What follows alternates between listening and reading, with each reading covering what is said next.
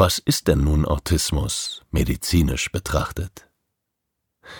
Recherchen im Internet fördern zum Beispiel folgende Beschreibungen zutage.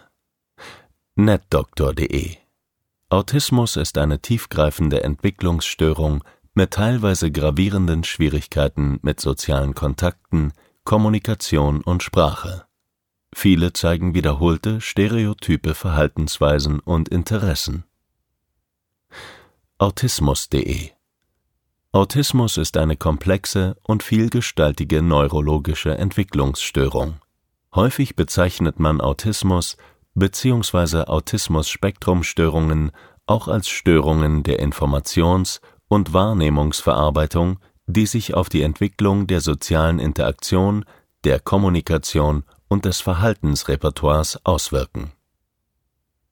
Autismuskultur.de Autismus bedeutet Schwierigkeiten in der sozialen Interaktion, Schwierigkeiten in der sozialen Kommunikation, Schwierigkeiten im sozialen Verständnis, eine andere Wahrnehmungsverarbeitung, ungewöhnliche Denkweisen und Problemlösungen, intensive, oft spezielle Interessen, manchmal Inselbegabung, atypische, manchmal repetitive Bewegungen, überhöhtes Bedürfnis nach Beständigkeit. Bereits 1926 charakterisierte die russische Psychiaterin Grunja Sucharewa sechs Kinder, die sie klinisch untersuchte, als schizoid psychopathisch. Der Autor Steve Silberman widmete in seinem Bestsellerbuch Geniale Störung diesen psychiatrischen Untersuchungen ein Kapitel und schrieb dazu wie folgt Trotz ihres schlurfenden Gangs hatten die Kinder ein bewegtes, reiches Innenleben. Sie mieden gemeinschaftliche Spiele, verschlangen aber in Abgeschiedenheit Märchen und Fantasiegeschichten. Ein dreijähriger Junge erstaunte seine Eltern, indem er sich an ein Klavier setzte und Note für Note seine Lieblingsstücke spielte. Sucharewa beschrieb ihn als sensibles Kind mit tiefen Empfindungen für die Schönheit der Natur, das beim geringsten Tadel in Tränen ausbrach.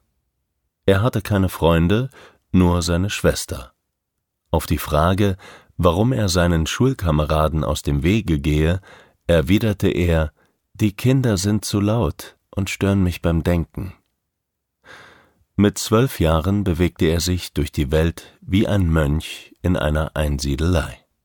Und weiter Diese Kinder schienen keinen Krankheitsprozess zu durchlaufen, ähnlich den tragischen Schüben bei der Schizophrenie. Sie unterschieden sich einfach in ihrer Konstitution von ihren Altersgenossen und glichen eher einem von Lazars Archetypen als einem Patienten, der wieder geheilt werden kann. Wenn sie einen Lehrer fanden, der sie vor den Schikanen ihrer Mitschüler schützte und anspornte, ihre natürlichen Talente zu entfalten, ging es ihnen vielleicht einmal besser, aber sie blieben stets exzentrisch. Die Symptome, die Sucharewa bei den Kindern als schizoide Persönlichkeitsstörung bezeichnete, wandelte der Schweizer Psychiater Eugen Bleuler in den 1930er Jahren erstmalig in den Begriff Autismus ab, eine seiner Ansicht nach verwandte Unterform der Schizophrenie. Die beiden österreichischen Mediziner Leo Kanner und Hans Asperger wiederum prägten in den 1940er Jahren des letzten Jahrhunderts die heute bekannten Definitionen des frühkindlichen Autismus und des Asperger-Syndroms.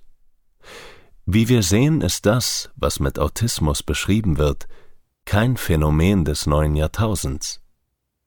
Die medizinische Betrachtung hat sich jedoch gesellschaftlich bis heute gehalten. Der Fokus liegt jedenfalls eindeutig auf dem Defizit, und das muss bei einer medizinischen Diagnose zwingend herausgearbeitet werden. Kinder und ihre Eltern erfahren darüber eine Menge negativer Zuschreibungen. Ganz schön beunruhigend, oder?